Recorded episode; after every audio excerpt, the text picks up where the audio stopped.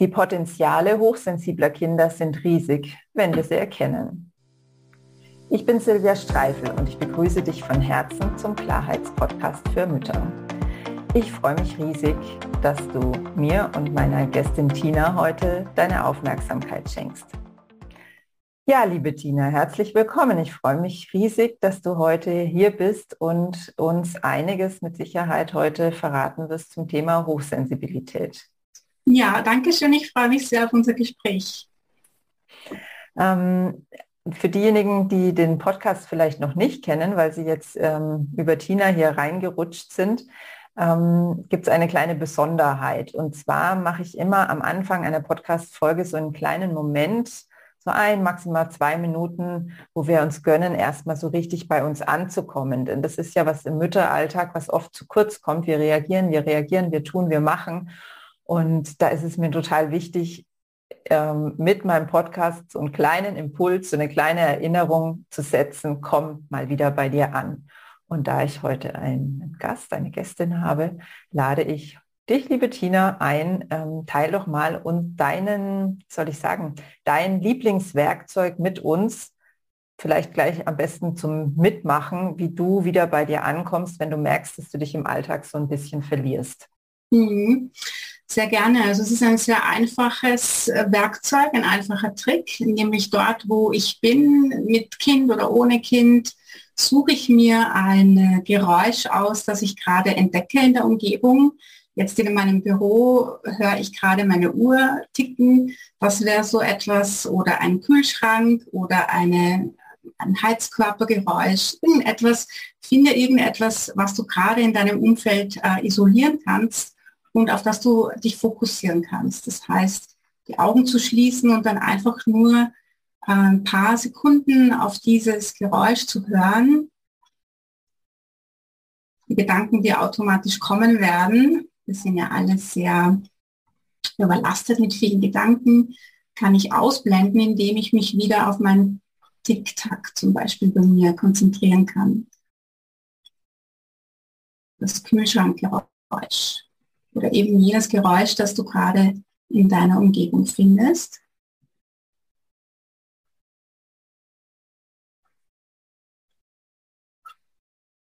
sich nur ein paar Sekunden darauf zu konzentrieren, zu atmen, das Geräusch zu fokussieren, das hilft schon, dass wir ruhiger werden, fokussierter werden, vielleicht ein paar Mal tief ein- und ausatmen Und schon bin ich in einer anderen Laune, in einer anderen Atmosphäre, vielleicht sogar ruhiger geworden. Öffne ich die Augen ja. und kann weitermachen.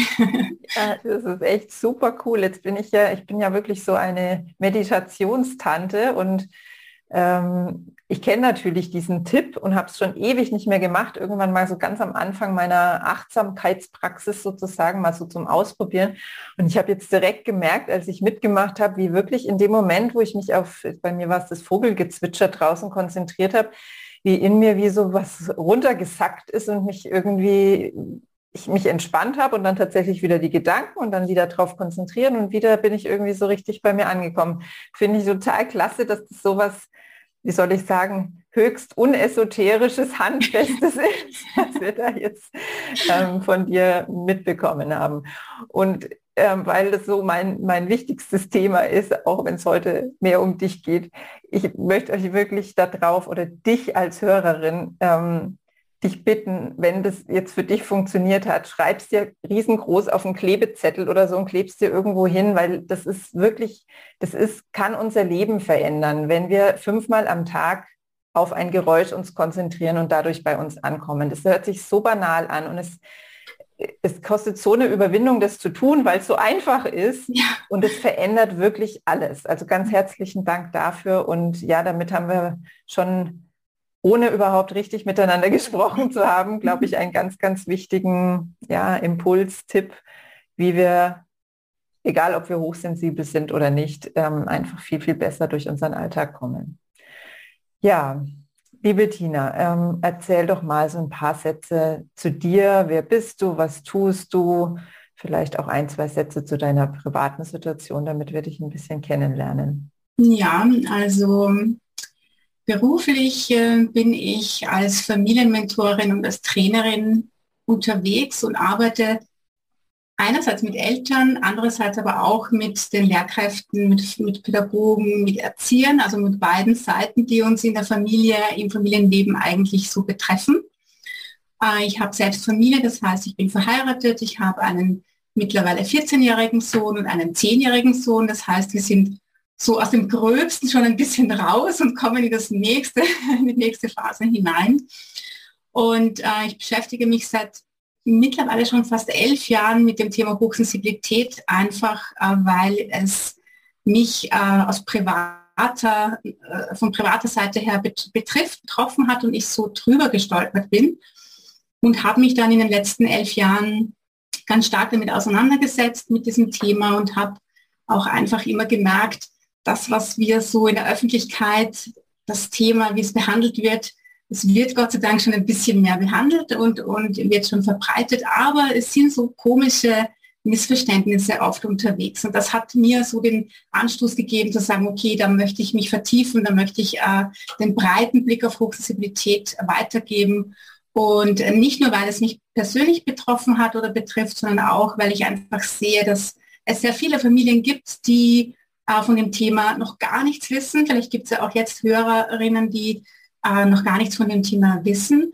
Und gleichzeitig, weil so viele Vorurteile und Missverständnisse kursieren und äh, der Defizitblick so verbreitet ist und ich gerne den Potenzialblick einnehme. Und das ist so der Kern meiner Arbeit, zu sagen, wir setzen jetzt den Potenzialblick auf und schauen mal, ähm, wie geht es dem Kind, welche Potenziale hat das Kind und wo braucht es Bestärkung, wo braucht äh, wo braucht es ein bisschen Unterstützung und dann lässt sich das Ding schon wuppen.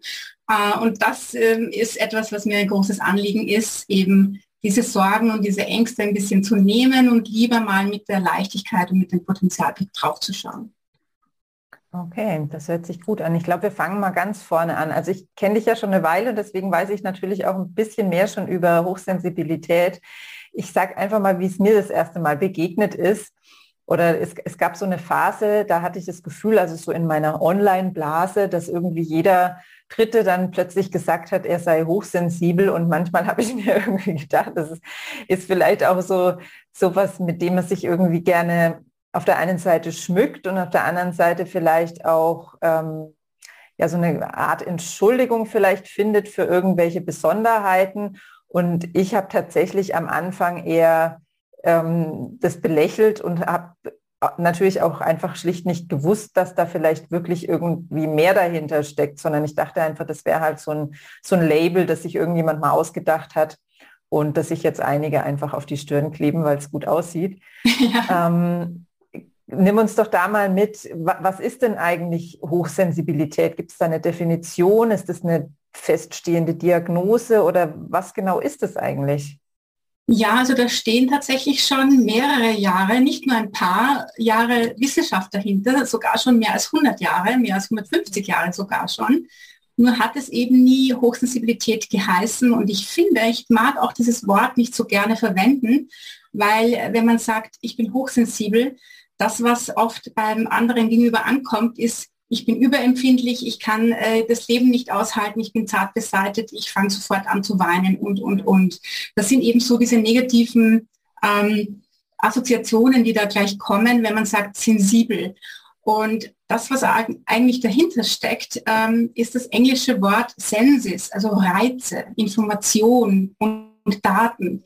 Das heißt, wenn jemand ähm, hochsensibel ist, ist ähm, ist damit gemeint, dass ein Mensch in zum Beispiel zehn Minuten Zeit eine Unmenge mehr an Informationen aufnimmt und wahrnimmt und diese auch komplexer verarbeitet als ein Mensch, der nicht hochsensibel ist.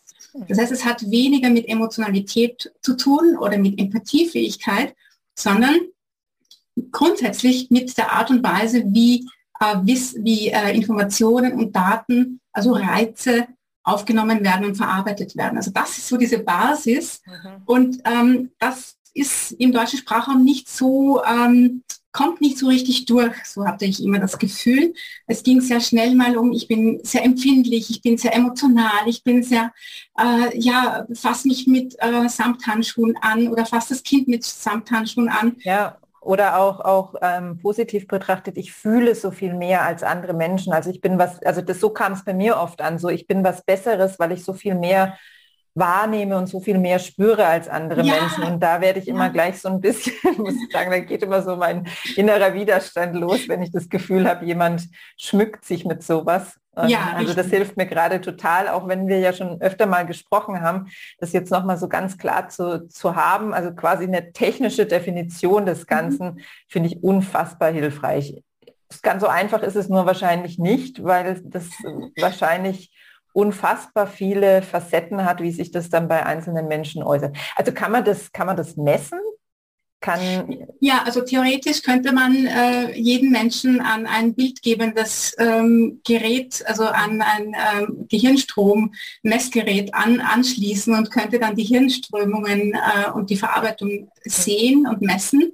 Theoretisch wäre das natürlich möglich, nur ähm, ja, wird es einfach nicht gemacht aus den Kostengründen und natürlich auch aus der, wie soll ich sagen, aus der Verbreitung heraus, der diagnostischen Verfahren heraus wird das nicht gemacht. Aber tatsächlich wurden ja die Studien, die eben zu diesem Konstrukt der Hochsensibilität geführt haben, es ist ein offiziell wissenschaftlich anerkanntes Konstrukt, ähm, wurden natürlich solche Studien durchgeführt mit diesem bildgebenden Verfahren und da kann man sehr gut sehen, dass gewisse Hirnteile in bestimmten Situationen oder in, in vielen Situationen aktiver arbeiten, dass es mehr ausschlägt sozusagen, dass einige Hirnregionen vernetzter arbeiten. Also das ist alles sehr gut zu beobachten und ähm, also man kann schon sagen, dass es nicht nur ein Hype ist oder ein, ein sich ausgedachtes äh, Phänomen, sondern dass es tatsächlich wirklich schon sehr lange Zeit wissenschaftlich begleitet ist und unter den unterschiedlichsten Namen eigentlich ähm, ja,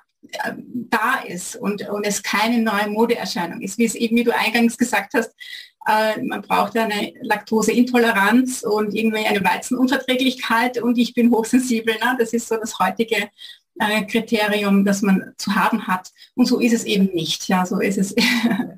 Und ist das was, was ähm, quasi im Gehirn anatomisch angelegt ist oder ist es was, was vielleicht auch durch, ähm, durch ein Ereignis passieren kann, dass da sich irgendwelche Verschaltungen ändern oder, oder ja, ist es was, was angeboren ist eher? Also der letzte Stand der Wissenschaft geht immer noch davon aus, dass es etwas Vererbtes ist. Das mhm. war auch schon die Annahme vor von 150 Jahren, wo es ja noch keine Hirnforschung gegeben hat in dieser Form. Das heißt, äh, man sieht, dass es innerhalb von Familien äh, gehäuft natürlich diese Anlage gibt, Informationen komplexer und intensiver aufzunehmen und diese auch komplexer zu verarbeiten. Und ähm, natürlich, ähm, das sieht man nicht, ja, wie, diese, wie ich Informationen aufnehme, wie ich sie aus dem Umfeld von außen und von innen verarbeite und aufnehme. Das ist ein eher unsichtbarer Prozess. Das, was ich aber sehen kann, ist dann das Verhalten. Und das Verhalten wird ja dann oft sozusagen bewertet und dann wird gesagt, äh, überempfindlich oder zu emotional, äh, zu empathisch, kann sich nicht gut abgrenzen oder zu spürig, zu sieht Dinge, die nicht da sind. Also alle Möglichkeiten, die wir eben haben. Und ähm, das Verhalten wird eben oft bewertet und wie aber jemand aufnimmt, diese, diese Reize und diese Informationen, das ist der, dieser unsichtbare Teil. Deswegen ist es so schwer äh, für viele Menschen zu sagen, ja, aber ähm, wie soll ich das denn feststellen? Man mhm. kann es halt feststellen, indem ich äh, das Kind beobachte, den Menschen beobachte und indem ich mir anschaue, welche typischen Verhaltensweisen haben denn hochsensible Menschen ganz grundsätzlich so quer durch die mhm. Bevölkerung? Dann kann ich es ein bisschen ableiten, genau. Mhm. Da drängen sich mir gleich zwei Fragen auf. Ich fange mal mit der ersten an. Ähm, führt Hochsensibilität, also diese Veranlagung im Gehirn oder diese Art zu verarbeiten, immer dazu, empfindlicher, also ich nenne es jetzt mal zu sein, empfindlicher gegen Geräusche, Gerüche, äußere Reize zu sein als jemand, der nicht hochsensibel ist? Oder gibt es auch eine Art und Weise, damit zu lernen, damit klarzukommen, dass es uns nicht mehr, also ich sage jetzt uns, ich bin glaube ich nicht hochsensibel, ähm, dass, es, dass es den hochsensiblen Menschen nicht mehr mehr anstrengt als andere Menschen? Das ist die erste Frage. Punkt. Äh, ja. also äh, es ist nicht nur das Gehirn, sondern alles, womit wir eben Sinne wahrnehmen. Ne? Also die, die, die fünf Sinne und bis jetzt hat man einfach gesagt, es gibt fünf Sinne. Dabei gibt es ja mindestens acht Sinne und, und neuere Studien sprechen schon von 21 Sinnen. Und also es gibt natürlich viel mehr Sinne, als wir allgemein wissen oder worüber wir Bescheid wissen. Das heißt, die Sinne nehmen auf, das Gehirn verarbeitet. Das ist mein ganzer Körper ist daran äh, beschäftigt, das, äh, das so zu tun, aufzunehmen und ähm, abzulegen. Und je mehr ich natürlich einen Lebensstil pflege, der diese Art und Weise, wie ich erhöht Informationen aufnehme, der dem gerecht wird, desto weniger bin ich ja dadurch belastet. Ne? Also wenn ich zum Beispiel in einer Klasse bin, ich bin ein hochsensibles Kind und ich nehme jedes kleine Pupsgeräuschchen auf, so wie wenn es ein, ein, ein lautes Geräusch wäre, dann ist es sehr logisch, dass ich viel mehr an Intensität aufnehme dieses Geräusches und viel mehr komplexere Geräusche wahrnehme. Dann ist es sehr logisch, dass ich eher müde werde, eher unkonzentriert werde, eher mehr und rascher an meine Belastungsgrenze komme. Und dann hilft es mir natürlich, wenn ich das weiß. Und es hilft mir auch, wenn ich Wattebäuschen oder einen Hörschutz aufnehmen darf, draufgeben darf, damit ich mich eben vor diesen zu vielen Geräuschen äh, schützen kann, sodass ich im Endeffekt länger konzentriert bleiben kann, nicht so schnell müde werde. Das heißt, das Erste ist zu wissen, ob ich hochsensibel bin äh, oder nicht. Und wenn ich es dann weiß, kann ich dann in die Aktion treten und kann sagen, okay, ich habe ein paar Strategien anzuwenden, dass ich eben bei einer Geburtstagsfeier nicht sofort nach einer Stunde schreiend nach Hause muss, weil es mir dieser Trubel einfach zu viel ist, weil mir diese Lautstärke zu viel ist, weil mir diese Spannungen, diese freudige Überraschung, dieses Juchzen über das Geburtstagsgeschenk, das ich äh, extrem aufnehme, dass mich das nicht überlastet und ich dann nicht ausflippen muss, weil mein Körper einfach zu angespannt wird. Also einerseits wäre es gut zu wissen, bin ich hochsensibel oder nicht? Und wenn ich es bin, welche Strategien muss ich vielleicht in meiner Lebensführung so anwenden, dass ich eben davon nicht belastet bin, sondern halt mein Potenzial äh, umsetzen kann. Okay. Ähm, Gibt es auch teilhochsensible Menschen, also die, die nur ein, zwei, drei Sinne einfach übermäßig ähm, entwickelt haben und oder, oder ist das eher ähm, was Gesamtes? Ja, also man ist entweder schwanger oder man ist nicht schwanger. Mhm. Das ist nur ein hinkender Vergleich, aber es ist für uns Frauen oft so eine logische Erklärung. Ich kann nicht teilschwanger sein oder ein bisschen schwanger sein. Und genauso ist es bei dieser Art, wie ich Informationen aufnehme und verarbeite.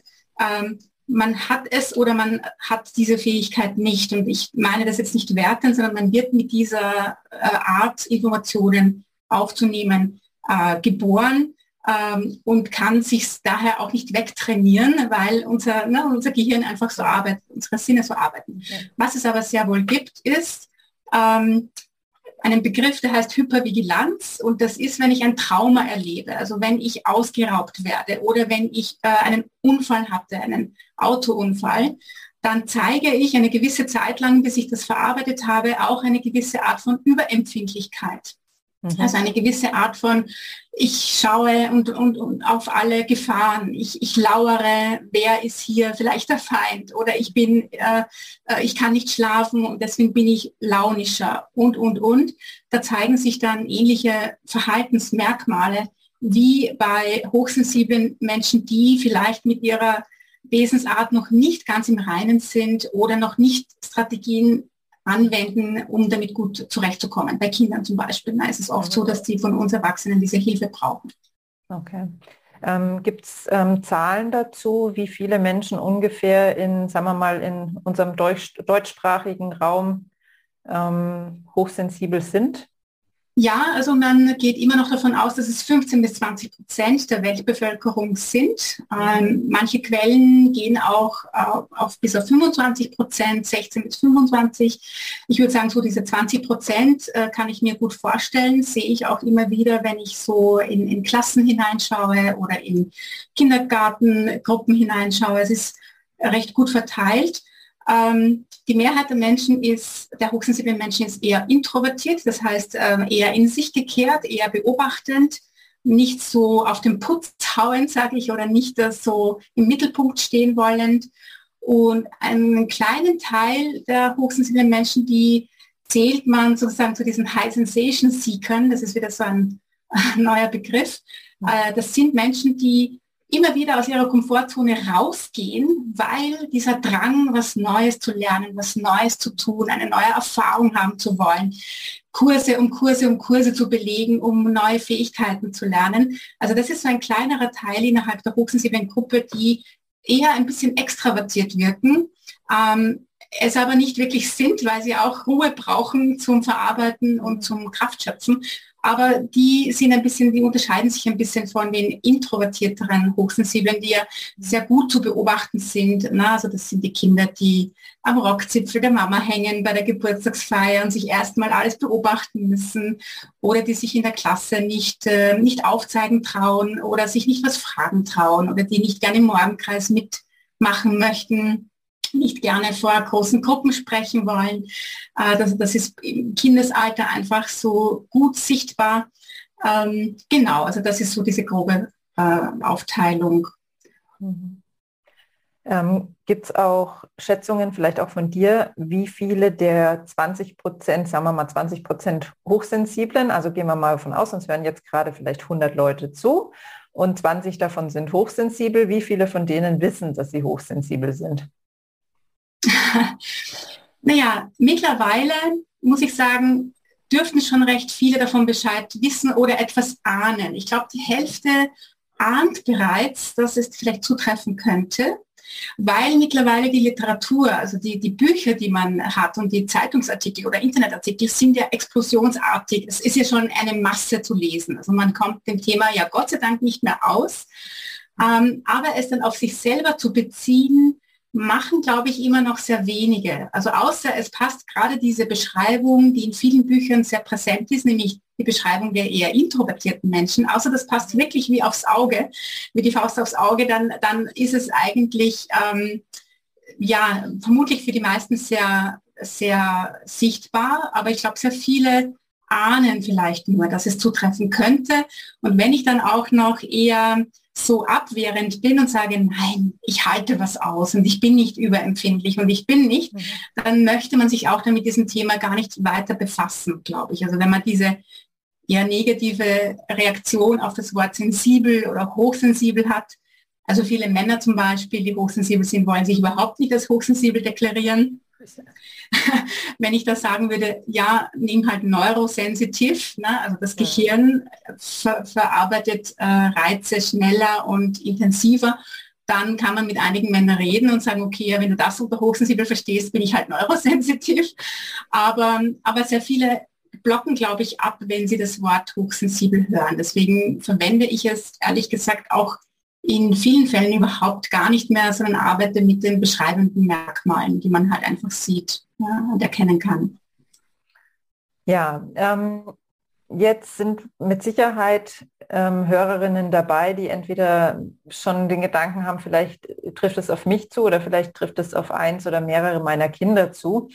Ähm, bei mir geht es zum Beispiel so, dass ich durchaus also zwei meiner drei Kinder für sehr sensibel im Sinne von, ja, wie soll ich sagen? Also wenn sie nicht ihren, also der eine eher extrovertiert, die andere eher introvertiert, ähm, aber bei beiden merke ich, wenn sie nicht ähm, entweder die Möglichkeit haben, sich viel zurückzuziehen oder dazu gezwungen werden im Falle des Extrovertierten, dann geht irgendwann nichts mehr so recht. Also mhm. dann geht es fast entweder so ein bisschen Richtung Depression oder völliges Ausflippen oder sowas. Ähm, dennoch, also ich habe, wie wir uns kennengelernt haben, natürlich auch immer mal so ein paar Listen durchgegangen. So habe ich jetzt nicht, äh, trifft eben nicht so ganz zu. Jetzt meine zwei Fragen. Entweder äh, erstens, ähm, wie finde ich es genau raus? Und zweitens, ist es überhaupt wichtig, es herauszufinden, wenn wir gut klarkommen? Ja, das sind äh, gute Fragen. Also das Erste, wie finde ich es heraus? Es gibt viele Online-Tests, die man machen kann. Es gibt viele ähm, ja, Internetforen, äh, wo man einfach so abhaken kann. Da bin ich eher kritisch diesen Tests gegenüber, weil man, ähm, ja, also es ist ein schönes Spiel und wenn das gerade passt, wie ich vorhin gesagt habe, wenn wirklich Introversion ganz, ganz klassisch zutrifft, dann würde man sagen, ja, das ist mein Kind. Ich glaube, die Mehrheit der hochsensiblen Menschen würde sich in solchen Tests eher nicht wiederfinden mhm. und schon gar nicht die ganze Familie, weil ja wir so unterschiedlich äh, gestrickt sind und unterschiedliche Erfahrungen mitbringen. Das heißt, äh, wenn ich schon gut mit meinem Leben klarkomme, und gut auf mich achte und weiß, wie ich Situationen zu gestalten habe, damit sie mich nicht überfordern, dann würde ich mich in keiner dieser einzelnen Online-Tests wiederfinden, weil ich ja kein Thema habe. Ich habe kein Problem ja. mit mir selbst. Das heißt, wenn ich mit mir selbst schon gut zurechtkommen, verortet bin, dann muss ich gar nichts wissen, weil dann habe ich schon gut auf, da achte ich schon gut auf mich und bin einfach ähm, gut unterwegs. Wichtig ist es, auch bei Kindern, ist es wichtig, ähm, wenn das Umfeld stimmt. Und die meisten Familien, mit denen ich arbeite, haben kein Thema, solange nicht das erste Kind dann in eine Betreuung kommt. Also in, in quasi in den Kindergarten oder in, in, in die Kita. Ähm, und es dort sich so sehr anpassen muss, dass es eben dann zu Spannungen kommt. Jedes Kind, das sich extrem anpassen muss, stopft vielleicht hinein die Frustrationen, die Spannungen und so weiter. Und zu Hause habe ich dann ein wütendes, sich entleerendes, äh, gefühlsausbrechendes Kind und man weiß nicht, woher das kommt, weil man eben das von vorher nicht kannte. Mhm. Das heißt, wenn man gut zurechtkommt, wunderbar, muss ich mich damit vermutlich gar nicht so auseinandersetzen. Die Spannungen kommen halt dann erst mit Kindergarten und Schule, weil es dann wirklich auffällig ist, dass manche Kinder, so 15 bis 20 Prozent eben, nicht der Norm im Sinne von ähm, der restlichen Klasse oder Gruppe entsprechen und ein paar Tweaks bräuchten im Schulalltag oder im Klassenalltag, ähm, wo ihnen schon gut geholfen ist. Das heißt, da bräuchten sie ein bisschen andere Strategien. Mhm. Und das ist halt nicht vorhanden, weil eben Pädagogen, Lehrkräfte in ihren Grundausbildungen das Thema Hochsensibilität nicht drinnen haben. Mhm. Also es ist nicht vorhanden und daher fehlt auf dieser Blick auf diese sensorischen Herausforderungen, ne, auf diese Reize und auf dieses wie nimmt jemand wahr und wie nimmt äh, jemand vielleicht Geräusche oder, oder diese Röhren, diese, äh, diese Leuchtstoffröhren, die es ja immer noch gibt, oder eine zu viel überfüllte Kindergartengruppe ne, mit visuellem Chaos. Also da würde dieses Verständnis oft gebraucht werden, damit eben auch diese Kinder ganz einfach durch, die, durch den Alltag gehen können. Und wenn das nicht passiert, dann muss man sich aber schon wirklich damit auseinandersetzen, um dem Kind eben diese Bestärkung zu geben oder auch sich selbst als Erwachsener. Oft sitzen wir in Großraumbüros und wissen oft nicht, warum wir völlig erledigt sind und mit unseren Kindern zu Hause dann so sowas von nicht gut umgehen, wie wir es halt wünschen. Einfach nur, weil ich in einem Großraumbüro sitze, wo so viel auf mich einprasselt, dass ich nicht bewusst sehen kann, also was ich nicht bewusst wahrnehme.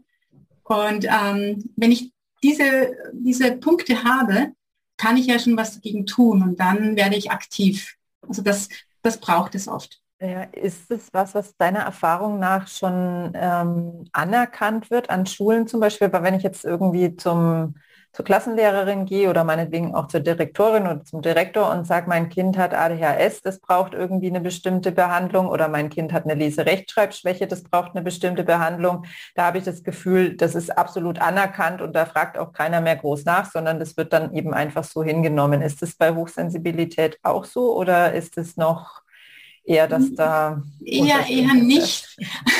Ich würde mal so sagen, viele Kinder werden oft in solche Diagnosen hineingeschoben, viele hochsensible Kinder, weil es eben anerkannter ist, ein Störungsbild zu haben als ein, einen Wesenszug, der äh, ähnlich gestrickt ist. Also viele äh, Eltern sagen, ach, warum wissen das die Pädagogen nicht, wieso wissen die Lehrkräfte das nicht? Ich meine, es muss ja, ist ja nicht nur mein Kind, vermutlich ist noch ein zweites, ein drittes, ein viertes Kind in der Klasse. Mhm. Und gerade in reformpädagogischen Einrichtungen ist es sicher, das sind es sicherlich nicht 20 Prozent, die dort hochsensibel sind, sondern äh, mindestens 90 bis 95 Prozent, weil Eltern einfach sich Gedanken machen um um Erziehung, um Werte, um Wertschätzung, wie lernt man, wie lernt man früher, wie lernt man heute und so weiter. Und da geben ja, äh, geben ja viele reflektierte Eltern ihre Kinder eher in reformpädagogische Einrichtungen. Also dort ist der Anteil sicher höher. Aber in Regelschulen würde ich sagen, ist es nicht sehr anerkannt und daher gibt es eben auch dieses Leid, das da plötzlich ausbricht, wenn ich ein wissbegieriges, äh, wiffes Kind habe, das sich auf die erste Klasse freut und dann äh, von ihm verlangt wird, dass es jetzt bitte noch die nächsten drei Wochen im Zehnerraum ähm, arbeiten soll, wenn es das schon eigentlich mit drei Jahren in der, im Kindergarten gemacht hat. Also da herrscht noch sehr viel Unverständnis dafür. Und ähm, gleichzeitig leiden besonders die introvertierten Kinder, weil die nicht auffallen wollen. Die mhm. beschweren sich dort nicht. Ja? Die, die, die, die, die leiden eigentlich den ganzen Vormittag durch und wollen ja nicht auffallen, wollen auch nicht, dass man dann hingeht zur Lehrerin und sagt, ja, mein Kind kann das schon, kann es vorlernen, kann es etwas anderes machen, weil es einfach nicht auffallen will. Und da wäre es halt gut, von Lehrerseite oder von Pädagogenseite hier gleich mal das zu wissen, dass ich hier ein Kind habe, das einfach nur ein paar andere Strategien braucht, die ja wirklich nicht den ganzen Alltag verändern, aber für das Kind den Alltag viel angenehmer gestalten lassen. Ja. Äh, kann ich das für mein Kind diagnostizieren lassen irgendwo? Äh, Hochsensibilität ist, ist, keine Krankheit und Gott sei Dank auch keine Störung, deswegen gibt es keine Diagnose.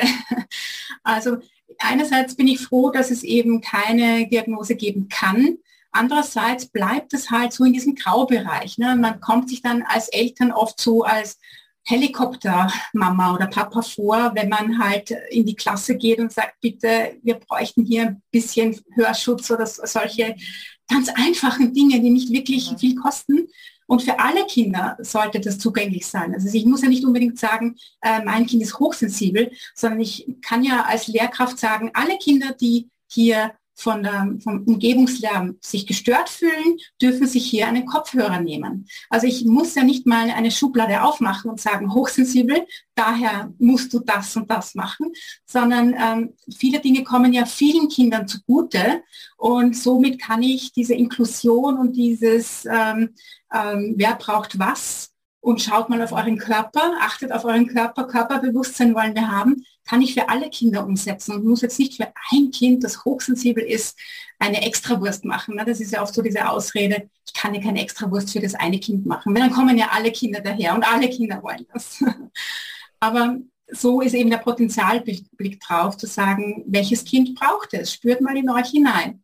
Und so bin ich ja dann für alle Kinder da und nicht nur wieder für das Hochsensible, das sich eh nicht ja. extra stellen will. Ne? So. Und vor allen Dingen, wie du auch schon sagst, auch ein nicht hochsensibles Kind hat mit Sicherheit öfter mal Tage, wo es von der Geräuschkulisse überfordert ist oder einfach gerne mal eine halbe Stunde sich zurückziehen möchte. Genau. Und es lässt sich ja auch wunderbar auf Familien ähm, übertragen. Also gerade wenn wir jetzt eben mehrere Kinder haben und merken, eins tanzt immer aus der Reihe und braucht immer seine Extrawurst, mhm. vielleicht da den Blick mal ein bisschen drauf zu verändern und zu gucken, was von diesen Extrawürsten würde vielleicht uns allen gut tun und wir würden alle besser klarkommen, wenn wir das einfach als, hm, wie soll ich sagen, als Angebot und als Möglichkeit uns, uns allen erlauben würden. Also es genau. ich einen wunderbaren Gedanken, ja. Mhm. Ja. Das ist einfach für alle.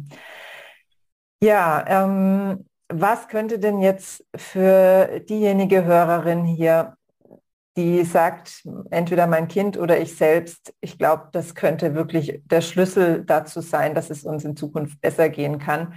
Ähm, was kann diejenige jetzt ganz konkret als nächsten Schritt tun? Gibt es ein Buch oder hast du vielleicht irgendein Angebot, einen Kurs, irgendwas? Wie, wie gehe ich jetzt am besten vor? Mhm.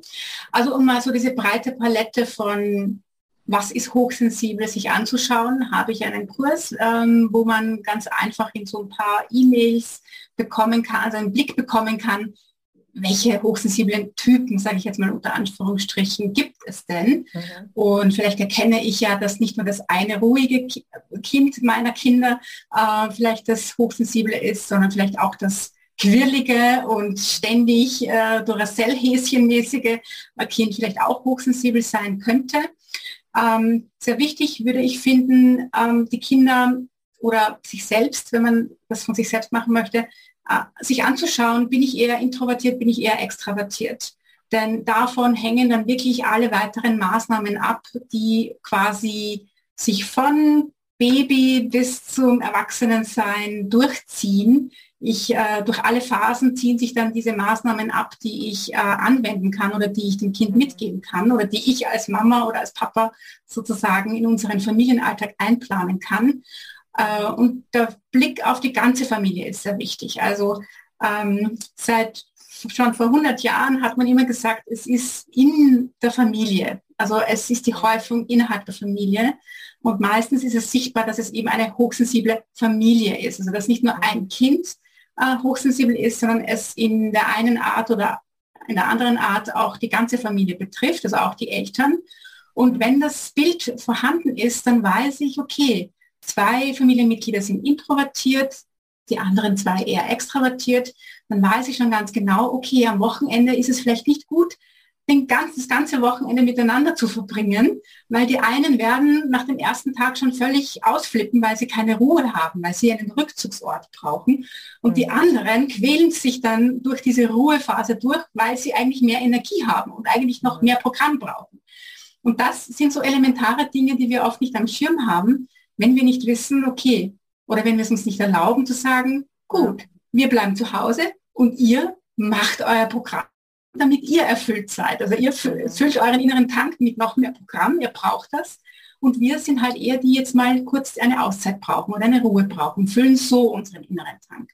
Und wenn ich diese Grundlage habe, dann ähm, kann ich das auf alle Umgebungen und alle Situationen eigentlich, mhm. Urlaubsplanung, Schule, Nachmittagsbetreuung und so weiter, habe ich einen sehr klaren Blick drauf, wo dann vielleicht Spannungsfelder sein könnten. Aber das ist so mal die, die Grundlage, würde ich sagen, das okay. herauszufinden. Den Kurs, ähm, wo wir, also ich sage jetzt bewusst wir, weil das schaue ich mir nämlich auch nochmal genauer an, ähm, wo wir den kostenfrei bestellen können. Das verlinke ich natürlich ähm, sowohl unter dem YouTube-Video als auch unter dem Podcast in den Show Notes, damit ähm, ihr euch da alle durchklicken könnt. Weil ich Und glaube, das ist tatsächlich echt mm, ja, eine große Erleichterung, da ja irgendwie ein Stück weit auch so ein, so ein Leitfaden dann zu haben, wenn wir wissen, was, was steckt denn dahinter, dass ich irgendwie nicht mit dem klarkomme, mit dem die meisten anderen klarkommen. Ja, und, das, und dieser Kurs ist eben für Eltern genauso wie pädagogische Fachkräfte geeignet. Also ich kann ne, das auch interessierten Lehrkräften oder Erziehern weitergeben, wenn äh, alle, die Kinder begleiten, sind ja Pädagogen, also wir begleiten ja Kinder durch das Leben. Von daher ist es für alle Bereiche sehr gut einsetzbar. Also dann ganz besonders besonderer Appell an all jene, die mit Kindern arbeiten und jetzt äh, hinhören. Hört, äh, lest euch nicht nur selber durch, sondern empfehlt es bitte auch euren Kollegen, weil ja, ich glaube auch wirklich, dass da alle Kinder so sehr davon profitieren würden und eben nicht nur der Anteil der Hochsensiblen, weil ähm, ich glaube, es irritiert auch ähm, die nicht hochsensiblen Kinder ganz extrem, wenn sie merken, mein Banknachbar hier, der leidet irgendwie und ich kann gar nicht so richtig nachvollziehen, warum. Mhm. Weil Kinder sind ja alle total mitfühlende Wesen. Und wenn die merken, dem geht es nicht gut und ich kann dem aber nicht helfen, weil ich überhaupt nicht nachvollziehen kann, was er hat. Mhm. Also ich glaube, dass das äh, ja, wäre ein Riesenschritt für unsere Gesellschaft, wenn das mehr, mehr ankommt, dass es einfach so unterschiedliche ähm, wie hast du es gerade genannt, Wesensmerkmale gibt.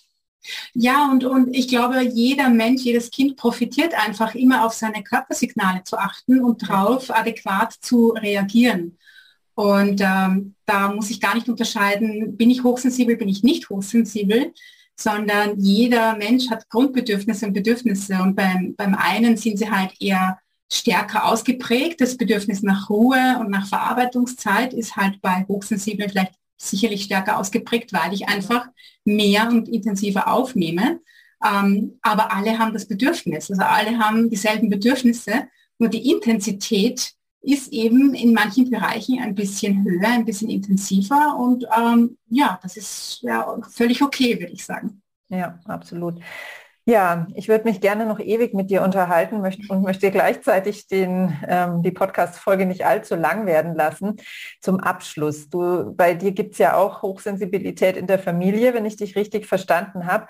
Magst du uns noch eine ganz praktische Sache sagen, vielleicht irgendeine Kleinigkeit, die ihr anders macht oder die bei euch anders ist, seitdem ihr euch damit befasst und die euch unglaublich gut tut und die euch vorangebracht hat? Noch was ganz ja. Praktisches. Ein bisschen habe ich schon erwähnt vorhin. Also ich habe äh, sehr früh erkannt, dass wirklich einige von uns äh, mehr Auszeit brauchen, vor allem auch ich als Mama. Mhm. Ich habe sehr früh mir herausgenommen, dass, äh, dass ich meinen Mann mit meinen Kindern wegschicke und ich zu Hause in meiner bekannten Umgebung einen Tag, zwei Tage einfach mal nichts tun kann. Also nicht, dass ich wegfahre, weil dann muss ich mich wieder an eine neue Umgebung gewöhnen mhm. und brauche da wieder Zeit, um mich einzuleben. Das ist eine Sache, die wir sehr früh eingeführt haben. Wir haben auch darüber gesprochen, dass zum Beispiel mein Mann und mein zweiter Sohn sehr ja, die sind halt, die haben Hummeln im Hintern, ja, die sind halt eher die extravertierteren Typen und die brauchen mehr Input. Und ähm, wir haben uns sehr oft immer gestritten, weil wir wollten, ich, ich und mein zweiter, erster Sohn wollten das nicht. Und somit haben wir dieses gemeinsame Bild geschaffen von, ähm, es ist okay, als Familie getrennte Sachen zu machen. Es ist okay. Äh, Familie bedeutet für uns nicht unbedingt das ganze Wochenende zusammenzukleben und sich, zu, und sich dann aber zu streiten oder es nicht zu genießen, sondern dass wir uns ähm, trennen, dass wir schauen, wer hat welches Bedürfnis und dass es okay ist, Nein zu sagen zu einem Programm und dafür aber dann im Anschluss wieder zusammenzukommen und tatsächlich äh, froh zu sein, dass man sich ähm, gut trifft und nicht eben im Streit ist. Also das sind so diese Hauptdinge, die wir sehr früh eingeführt haben und das machen wir bis jetzt und das macht unsere Urlaube und unsere Freizeit, sage ich jetzt mal, sehr, sehr, sehr entspannt. Ja, ein wunderschönes Bild zum Abschluss. Das ähm, werde ich mir auch mitnehmen, weil bei uns ist tatsächlich so, wir hatten bis vor einem Jahr noch einen alten Hund, ähm, die wir nicht mehr, oder eine alte Hündin, die wir nicht mehr mitnehmen konnten in Urlaub, auf die aber auch keiner mehr aufpassen wollte, weil immer die Gefahr war, dass sie vielleicht krank wird oder so. Und dann musste ich leider zu Hause bleiben und meine Familie alleine in den Urlaub schicken. Und das waren wirklich wunderbare Wochen. Und vielleicht ähm, gönne ich, also wie gesagt, ich persönlich glaube jetzt nicht, dass ich hochsensibel bin. Und dennoch habe ich dieses tiefe Bedürfnis, genau wie du es gerade gesagt hast, ähm, Zeit alleine und zwar zu Hause zu verbringen. Also auch nicht irgendwo wegzufahren, sondern einfach zu Hause zu sein. Und ähm, ja, vielleicht schaffe ich das mir mehr zu erlauben. Und natürlich auch alle anderen, die jetzt hier hinhören. Ich glaube, das dürfen wir alle uns einfach viel mehr erlauben, ähm, auf die Art und Weise aufzutanken, die für uns die richtige ist und eben nicht auf die, die irgendwie gesellschaftlich anerkannt ist oder so, wie es alle machen, sondern so, wie es uns gut tut. Genau, ja, dann ganz, ganz herzlichen Dank, liebe Tina, für diese unfassbar aufschlussreichen Minuten. Und ja, wie alle Links findet ihr in den Show Notes beziehungsweise bei, bei dem YouTube-Video hier unten drunter. Und dann ihr auch euch weiter bei Tina informieren, wenn es für euch interessant ist. Und ganz wunderbar wäre es natürlich, wenn ihr ja, das ein oder andere Aha-Erlebnis hättet und das auch anderen gönnen wollt und ihr diese Podcast-Folge bzw. das Video fleißig teilt. Ich danke dir, liebe Tina, und ich danke dir, liebe Zuhörerin, liebe Hinhörerin, liebe Lauscherin und wünsche allen einen wundervollen Tag. Tschüss. Ciao.